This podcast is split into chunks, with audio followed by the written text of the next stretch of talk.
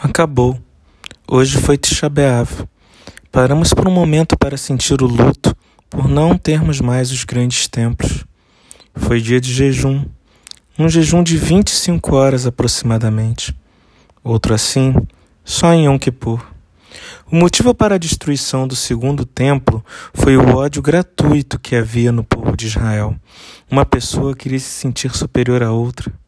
O povo se esqueceu que quando estávamos no cativeiro no Egito, o faraó nos tratava todos como iguais. Entre Shabeav, várias coisas ruins aconteceram. A primeira que nos relatam foi o choro do povo após escutar os espiões contarem sobre a terra de Israel. Acharam que não conseguiriam conquistá-la. Se esqueceram que quando temos o apoio de Deus, nada é impossível. Além disso, veja bem, cuidado com o que você fala. Uma frase mal posta fez o povo chorar e Deus dar um motivo verdadeiro para que o povo chorasse. Quando lemos a Megillat Eicha, temos a impressão que Jerusalém se personifica e nos conta como foi a sua destruição. Pense um pouco. O que é uma cidade se não um fluxo de pessoas e atividades que nela residem? Tire as pessoas e a cidade se transforma em um monte de edificações sem vida. As pessoas são para a cidade assim como o sangue que corre em nossas veias. Por fim, nesta data também lemos sobre o livro de Jó.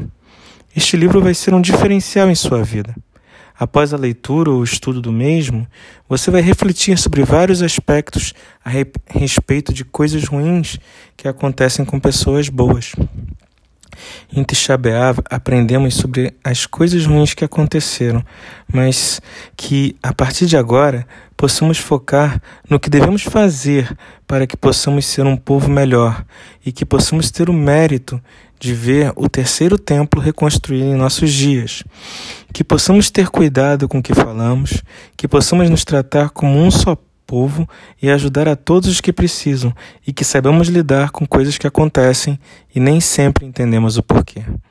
Que a partir de agora tenhamos apenas boas notícias. Meu nome é Jaques e esta foi mais uma mensagem para você.